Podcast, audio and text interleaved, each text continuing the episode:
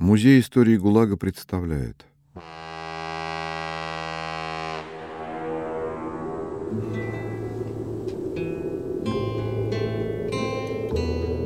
Совместный проект с книжным сервисом «Литрес»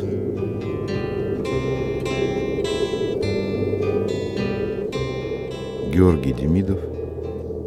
«Чудная планета»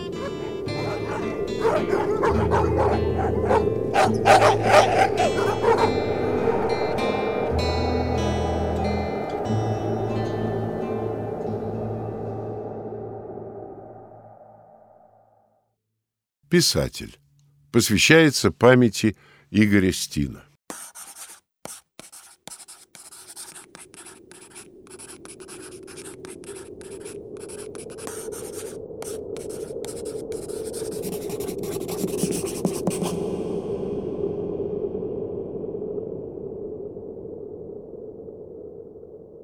Его фамилия для русского звучит необычно, и тем не менее Владимир Евгеньевич Гене был не только настоящим русским, но и выходцем из старинного рода российских дворян. Далекий зачинатель этого рода происходил, наверное, из иностранцев, но многие из аристократических семей на Руси, носившие немецкие, французские или голландские фамилии, нередко оказывались более русскими по духу, чем те, кто происходил от допетровских бояр. Свой не слишком долгий век Владимир Гене закончил в маленьком полунемецком поселке, затерявшемся на просторах большеземельской тундры. Здесь, после долгих лет каторги в одном из заполярных лагерей, Гена работал коллектором геологической экспедиции, обследовавшей побережье Карского моря. Коллектор собирает образцы горных пород. Судя по всему, Гена был совершенно одинок, не имея ни единого родственника или просто близкого человека. Исключение составляла какая-то женщина, проживающая в Иркуте с мужем и детьми. Когда случалась оказия, Гена посылал ей довольно объемистые пакеты, но не для вручения адресату непосредственно, а для отправления их по почте, причем всегда до востребования. Поселок, где базировалась экспедиция, находился почти на 70-й параллели и был отделен от сравнительно обжитых районов севера чуть ли не тремястами километров бездорожья, преодолеть которое большую часть года могли только гусеничные тракторы. Тогда, в середине 50-х годов, не только вертолеты, но и вездеходы не вошли еще в широкое употребление. Пожилого и хмурого собирателя камней его товарищи по работе считали угрюмым, замкнутым и необщительным человеком, вечно думающим какую-то тяжелую думу. Коллектор жил в крохотной избушке на краю поселка с железной печкой посередине и запыленной голой лампочкой под потолком. Электричество здесь было. Им снабжала поселок, хотя не очень регулярно, электростанция экспедиции. Кроме подобия низких палатей для разбора минералогической добычи в коллекторской находилась еще только вечно неубранная койка, маленький некрашенный стол — и две колченогих табуретки. В углу за дверью всегда стояли пустые бутылки из-под спирта. Коллектор считался хорошим работником, но сильно пьющим. Он пьянствовал в одиночку, угрюмо и бесшумно, запершись в своей избушке и не выходя из нее по несколько дней. С увещеваниями и взысканиями за это к нему не приставали. Демонстрировать общественную заботу о моральном облике работника здесь было некому и не перед кем.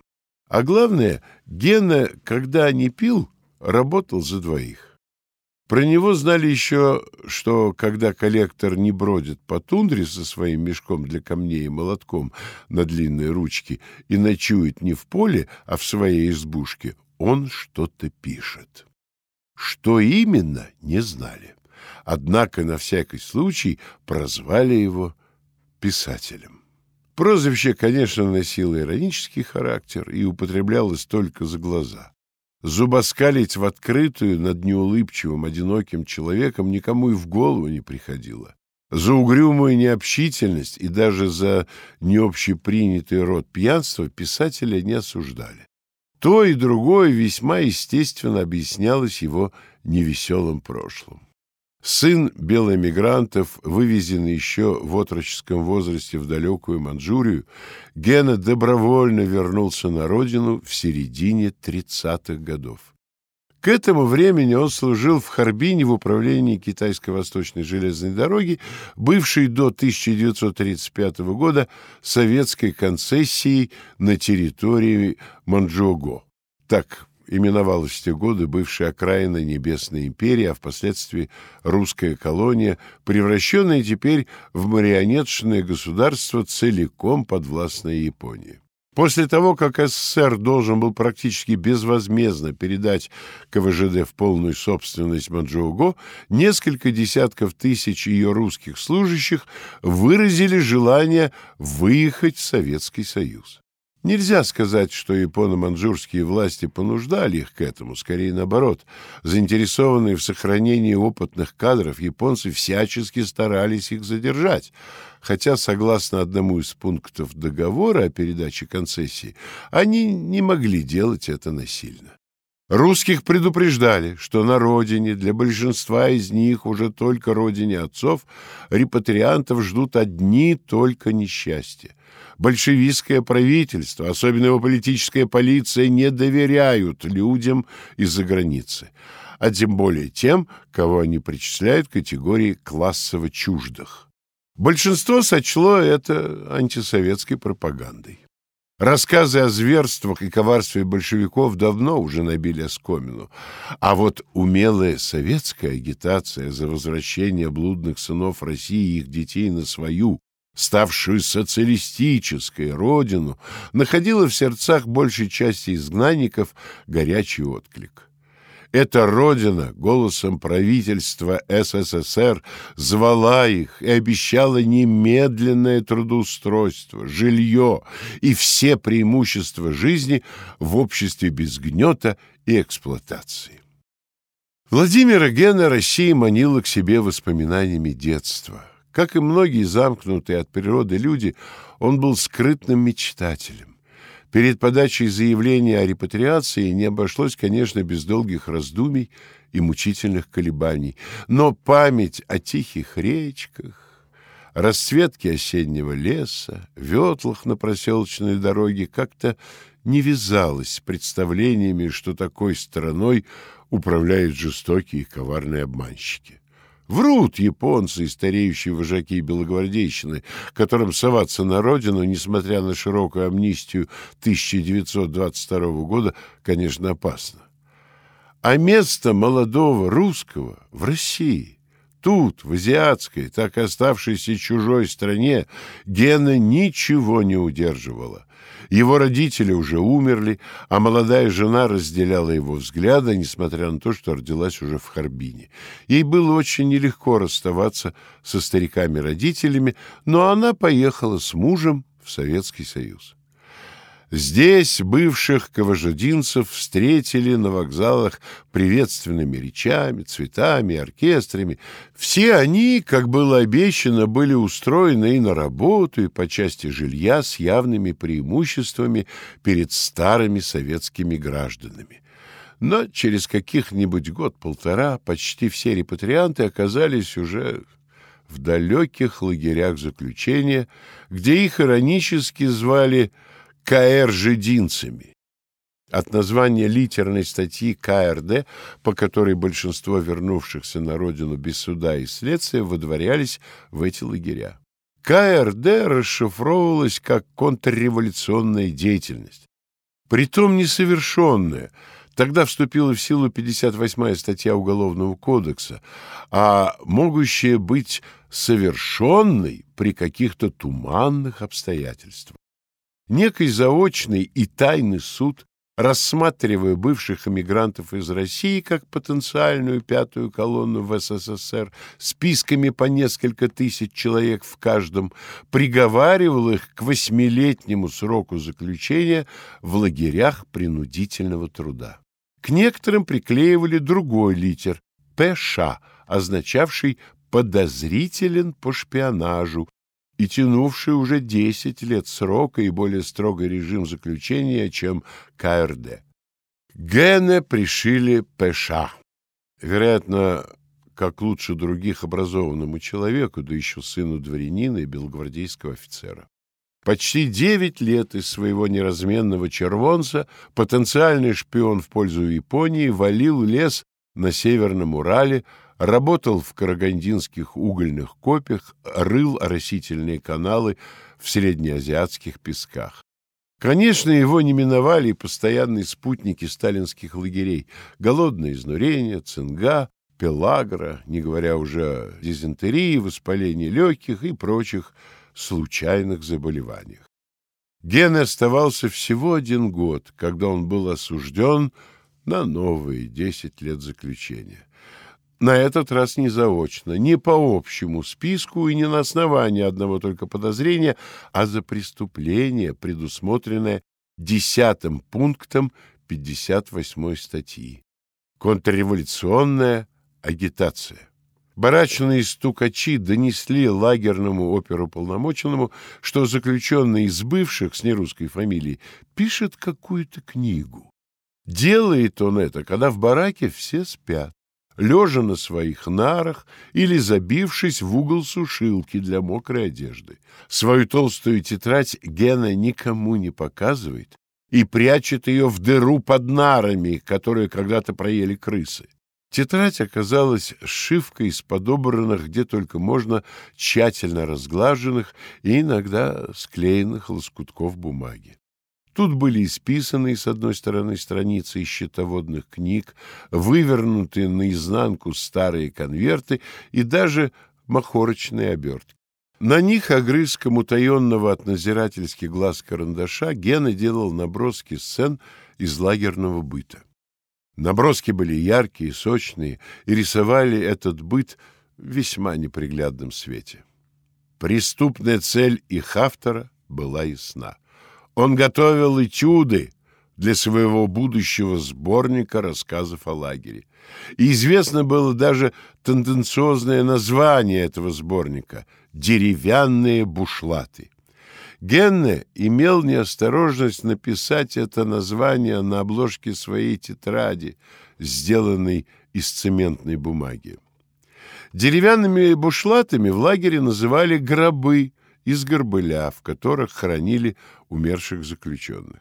Судил Генне военный трибунал при лагерном объединении. Лагерный суд подошел к бывшему шпиону и последующую недобитых белоэмигрантских бандитов со всей возможной строгостью. Для отбывания второй десятки срока политический рецидивист был отправлен в только что организованный заполярный Воркутинский речлаг. Здесь, в лагере для особо опасных политических преступников, он на долгие годы стал человеком номер Какое именно явствовало из нашитых на его каторжанскую одежду белых прямоугольников с этими номерами. Вторичное осуждение выдворения в спецлаг с его гнетущим режимом Генна воспринял с равнодушием отчаяния, обычного для всякого, кто в конце почти отбытого многолетнего каторжного срока получает новый. Человеку в этих случаях всегда кажется, что пережить еще и этот срок — дело решительно для него невозможное. И не все ли теперь равно, когда на него наденут деревянный бушлат, через год или через три? Но прошло и пять, и шесть, и восемь лет. Потомок нескольких поколений дворян-белоручек оказался живучее, чем он сам себе это представлял, а пути Господни, как всегда, неисповедимы. Оставалось немногим более полутора лет до начала вечной ссылки, на которую заранее были осуждены отбывшие срок в лагерях особого назначения, как Гены со многими миллионами других таких же преступников был не только освобожден из заключения, но и полностью реабилитирован. По крайней мере, формально он стал полноправным гражданином Советского Союза, вольным выбирать себе место жительства и работу. Неполадки с сердцем, от природы необычайно выносливым, но в условиях тяжелого труда, почти постоянного недоедания, психической угнетенности и вредного климата, в конце концов сдавшим, требовали выезда из Заполярья. Гена, однако, не только не выехал с севера, но еще глубже на него забился. Окружающие объясняли это самоубийственное решение угрюмой нелюдимостью бывшего каторжанина, принявшего крайние формы после получения известия о смерти его жены в таежном лагере Красноярского края. Люди, знавшие Генна немного ближе, считали, что его мрачная необщительность усиливает и склонность к запойному пьянству. От этой склонности, проявлявшейся еще в молодости, его не смогло излечить даже семнадцатилетнее вынужденное воздержание. Да и какое это лекарство, если оно сопровождается душевной депрессией, преждевременной старостью, тоской одиночества и утратой всех иллюзий и всех надежд? При таких обстоятельствах о возвращении к почти уже забытой профессии железнодорожника не могло быть и речи. Другое дело — работа в какой-нибудь из многочисленных геологических партий, обследующих богатые недра Севера. Здесь никто не соблюдает календарный график выходов на работу. Главное, чтобы эту работу как-нибудь выполняли. Поэтому пьянство является как бы узаконенной особенностью быта полевиков. Такое положение, если не оправдывается, то объясняется многими обстоятельствами. Тут и состав полевых групп, в своей сезонной подсобной части, обычно набранных из людей сбору по сосенке, вплоть до вчерашних уголовников. И отсутствие других удовольствий, и действительная необходимость как-то противостоять сырости и холоду бродячей жизни – Никакая моралистика тут ничего поделать не может, и большому геологическому начальству не остается ничего другого, как просто не замечать хронического пьянства в полевых партиях. Не замечать же нетрудно, так как табеля рабочих дней в поле никто фактически не ведет.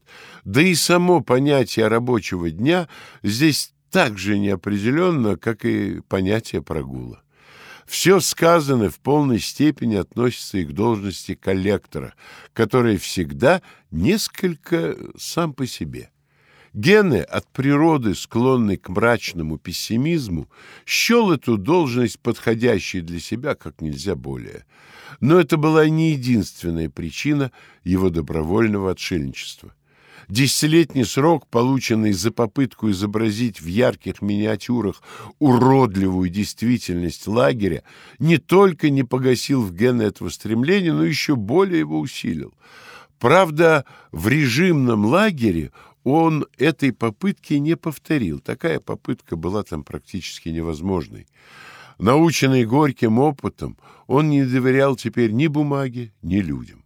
И в течение многих лет угрюмо вынашивал в памяти сюжеты и формы выражения своих будущих рассказов.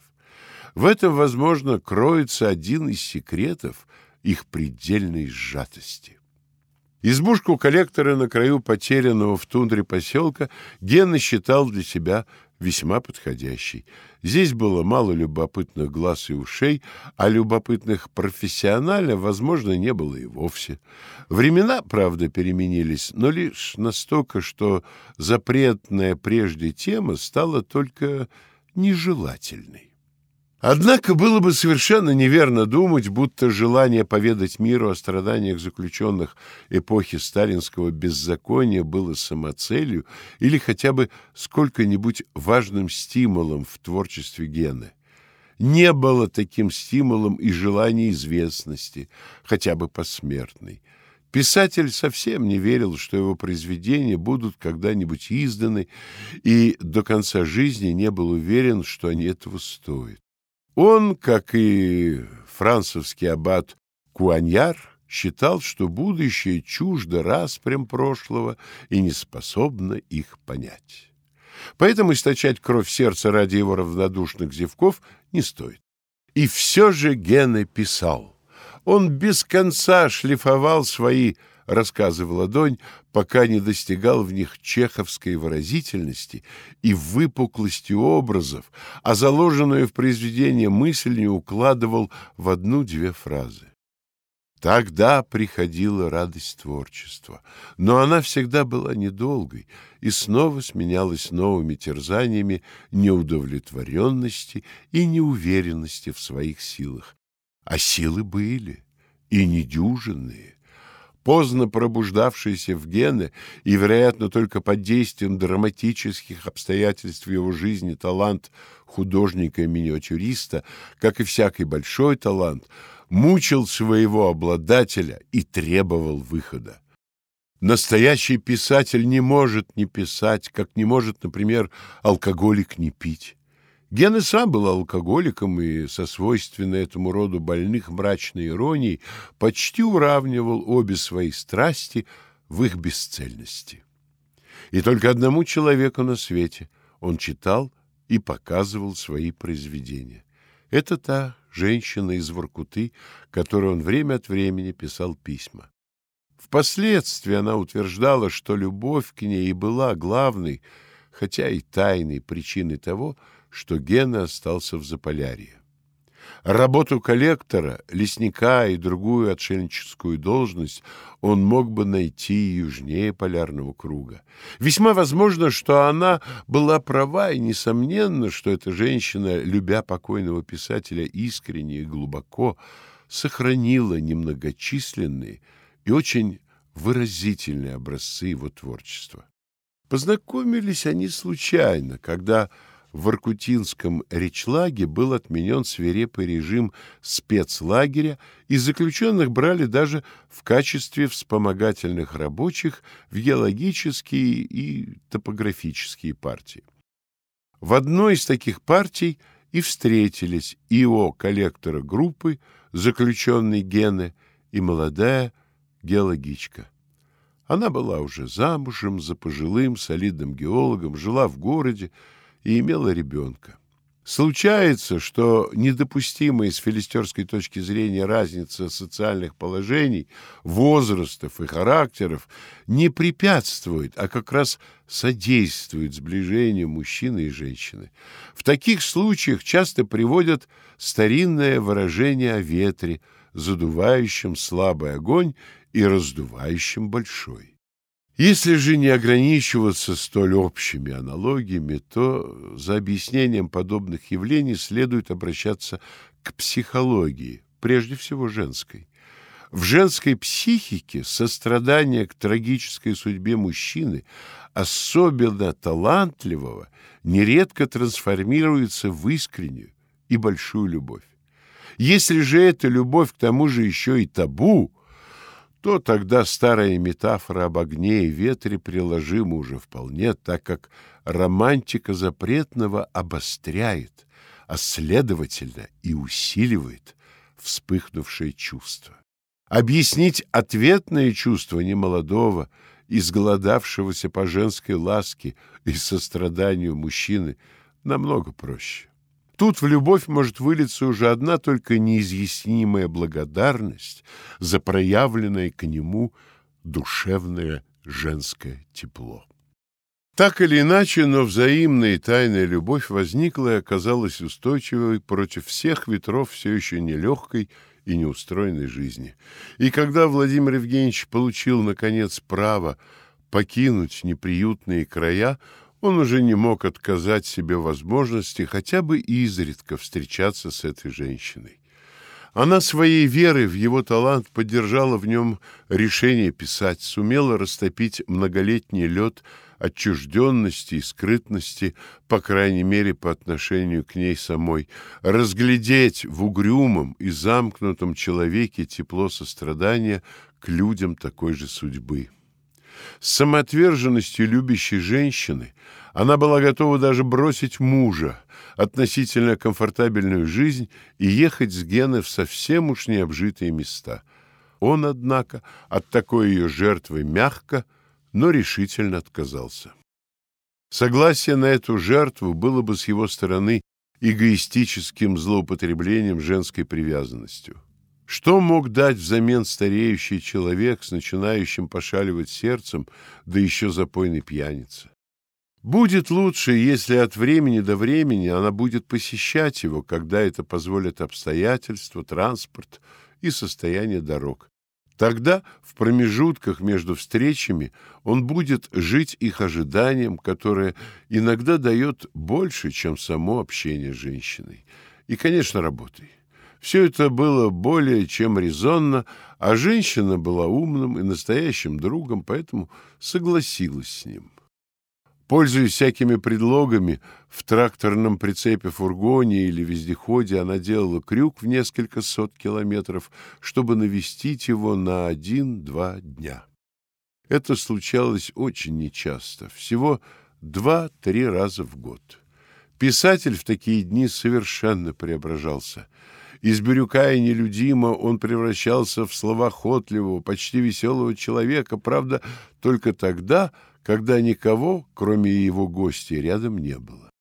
Он читал ей свои рассказы и с явным удовольствием, хотя и некоторым недоверием, выслушивал ее похвалы. Говорил о главной идее, которую он старался вложить в свои произведения, и о способности эту идею выразить. Она заключалась в том, что среди падших и отверженных можно и должно разглядеть человека.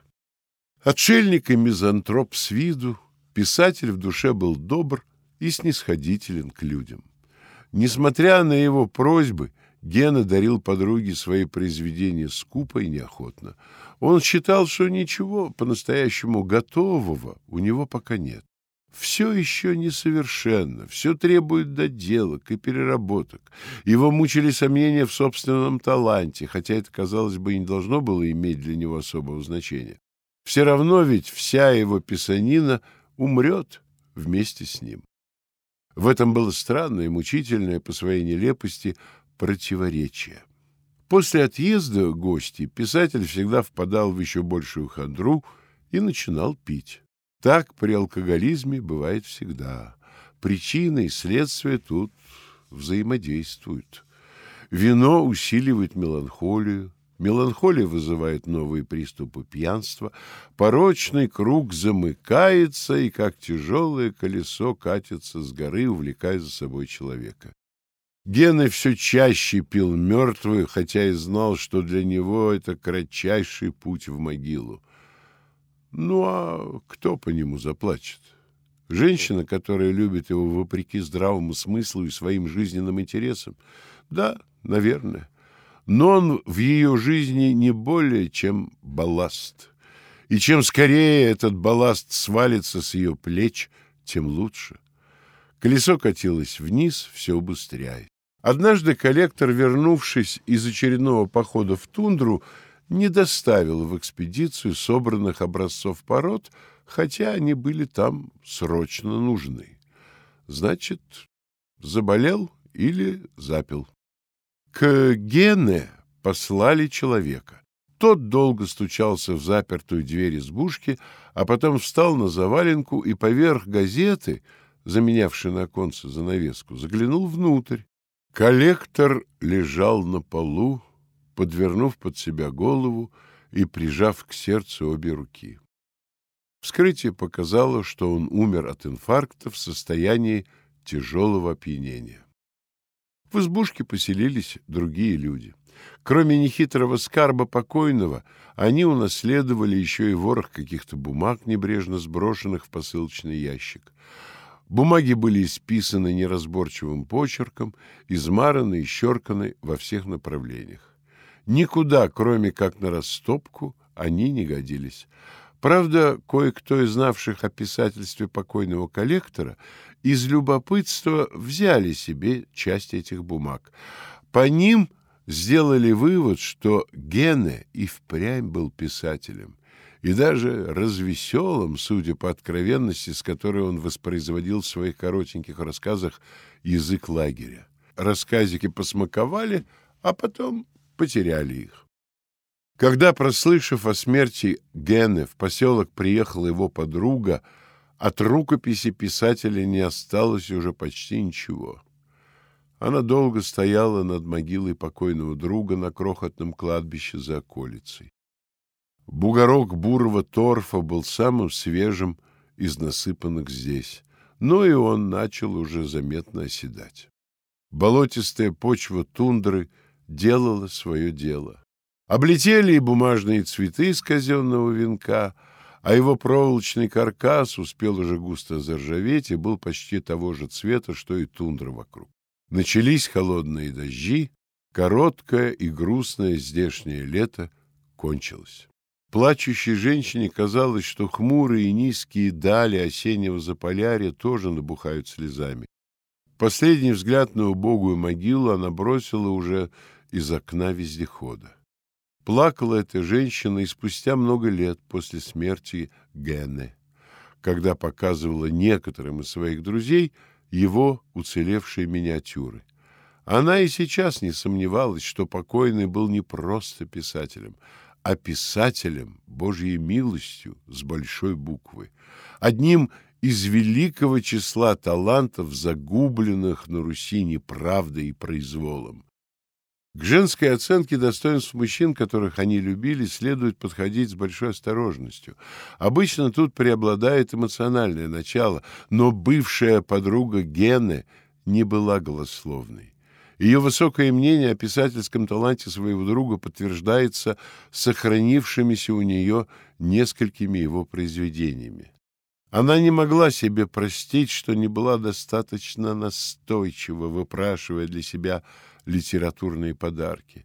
Покойный всякий раз умел ее убедить, что понравившиеся ей вещицы далеко еще несовершенны и требуют доработки. Она не знала, что настоящий писатель никогда не заканчивает работу над своей книгой. Просто приходит время, и он ее оставляет. Два из уцелевших рассказиков Гена я привожу в этом очерке. Первый из них называется «Свидание». Это картинка встречи через колючую проволоку лагерной ограды двух любящих людей. Он — мелкий уголовник, только что получивший очередной срок. Она — его жена, такая же несчастная, нищая и жалкая. Это подонки общества, его фактические парии. Мало кто думает о таких, что и они люди, что ничто человеческое им не чуждо. Чтобы разглядеть это человеческое сквозь наслоение уродливого, грязного и смешного, требуется острое зрение и пристальный взгляд доброго таланта. У Гены был такой талант. С его помощью писатель отображает скрытую от большинства окружающих людей сущность своих героев, показывая ее как бы через увеличительное стекло. При этом он до предела сужает поле зрения непосредственно видимого, чтобы оставить тем больший простор для вызванных им мыслей и чувств. Гены не боится натуралистичности в своих описаниях и не приглаживает непристойного жаргона своих персонажей, когда это нужно для правдивой передачи обстановки и подлинности изображения характеров и типов. Чадин нескладный и костистый, как худой медведь. У него лиловые губы и отталкивающее безобразное лицо со следами кожной болезни. Он не говорит, а как будто рычит, пользуясь почти одними только грубыми и непристойными словами. Других слов, впрочем, он почти не знает, однако мало кому известно, что и свой грубый, хриплый голос и постоянно свирепое выражение лица и глаз Чадин выдумал и что носит их, как носит отпугивающую окраску некоторые безоружные животные. Нищенская неудача ходила за ним по пятам с первого дня его рождения, даже, пожалуй, еще раньше, так как Чадин начал с весьма неудачного выбора для себя родителей. Его отец вряд ли был известен даже его матери, а сама она умерла в тифозном бараке еще во времена гражданской войны, успев только обучить сына мелким кражам и сквернословию. С этим багажом он и начал свою самостоятельную жизнь на вокзалах, под люками городской канализации и в приютах для беспризорных, из которых, впрочем, Чадин постоянно убегал. Затем детдома сменились тюрьмами, убежать из которых было уже труднее, да и попадался Чадин, пожалуй, чаще, чем воровал. Так как действительно нет урода, который не нашел бы себе пары, то и Чадин в промежутках между тюремными сроками, первоначально не очень большими, жил с женщиной, такой же несчастной и отверженной, как и сам, и лишь немногим более умной. Он постоянно возвращался к ней, так как считал ее своей женой, а она его мужем. Их любовь была верной и прочной, и завершилась тем, что после его осуждения на нынешний уже восьмилетний срок у них родился ребенок. С этим ребенком на одной руке и красным узелком в другой она и стоит сейчас перед зоной. Женщина одета в потрепанный латанный мужской пиджак. На ее худых, кривоватых ногах продранные во многих местах чулки и стоптанные туфли с покривленными каблуками. Однако выражение испитого не по годам морщинистого лица решительное и воинственное. «Бес чужеядный!» — кричит женщина, потрясая кулаком, в котором, наверное, пачка махорки и несколько кусков сахару. Возможно, однако, что там только два гриба, найденных по дороге. Она смотрит презрительно и ненавидяще. Страшной разбойник тоже, драный весь муди наружу. Позор! День погожий, поэтому невдалеке, на пропитанной аммиаком траве зоны, лежит лагерная шпана и глазеет на свидание. Зрители довольны монологом посетительницы и счастливо гогочут. «Ты меня не срами!» — хрипит Чадин, вращая глазами. Чадина возьмешь. Чадин сам всех меня не знает. И страм, и с кашей ем, во как! Шпана заливается еще громче. Змей ты, погубитель проклятый! Раздолбай, мамай губастый! Выкрикивает женщина и грозно вытирает нос кулаком. Зрители на траве, держась за животы, корчатся от смеха, и вдруг они смолкают. Дело в том, что умолкли актеры бесплатного комического спектакля. Они не ругаются больше. Они плачут. И даже самым зачерствевшим и скудоумным из зрителей становится ясно, что не так уж оно и смешно. Это зрелище двоих обездоленных людей — стоящих по разные стороны колючей проволоки. Еще одна картина, живописующая редкий день отдыха в каторжном лагере посреди песков азиатской пустыни. Она так и называется «Выходной день».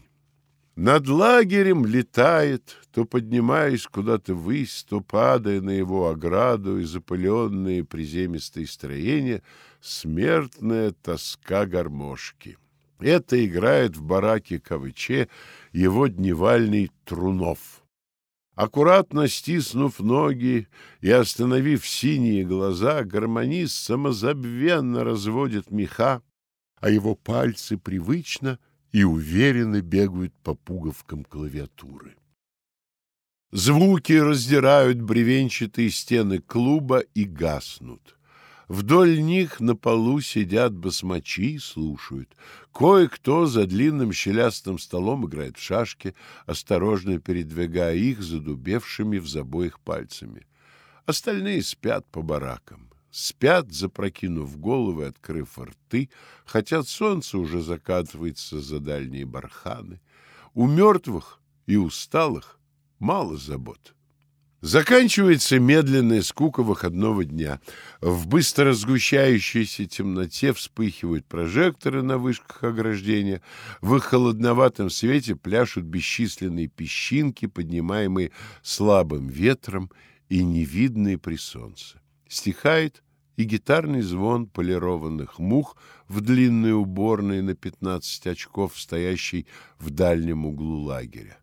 Вот уже час, как в ней неподвижно сидит человек, откинув в худые колени застрившееся лицо.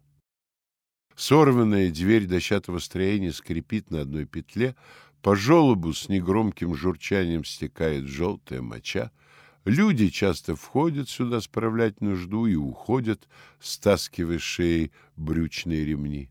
В редкие минуты, когда человек остается один, слышно, как похлопывает по крыше уборной полуоторванный лист толя, а в барханах за зоной начинают звенеть остывающие пески.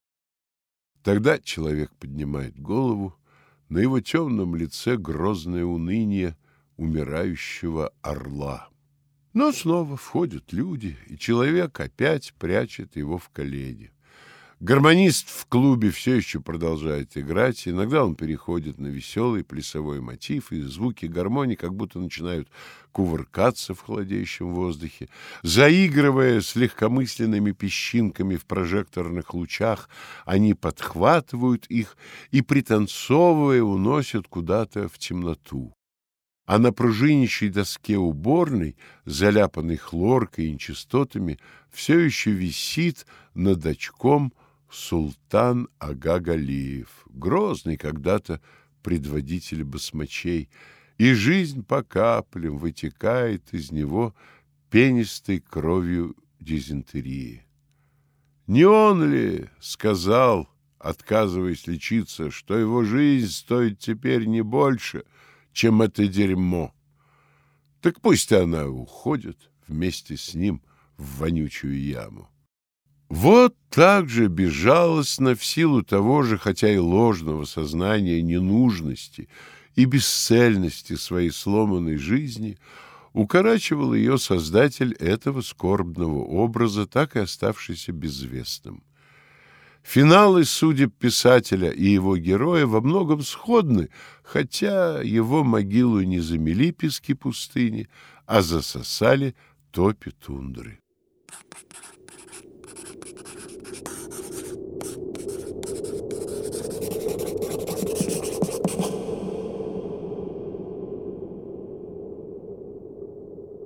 1970 год. От автора. Миниатюры свидания и выходной день принадлежат перу Игоря Николаевича Стина, умершего в заполярном поселке Халмер-Ю в конце 50-х годов, в одиночестве и безвестности.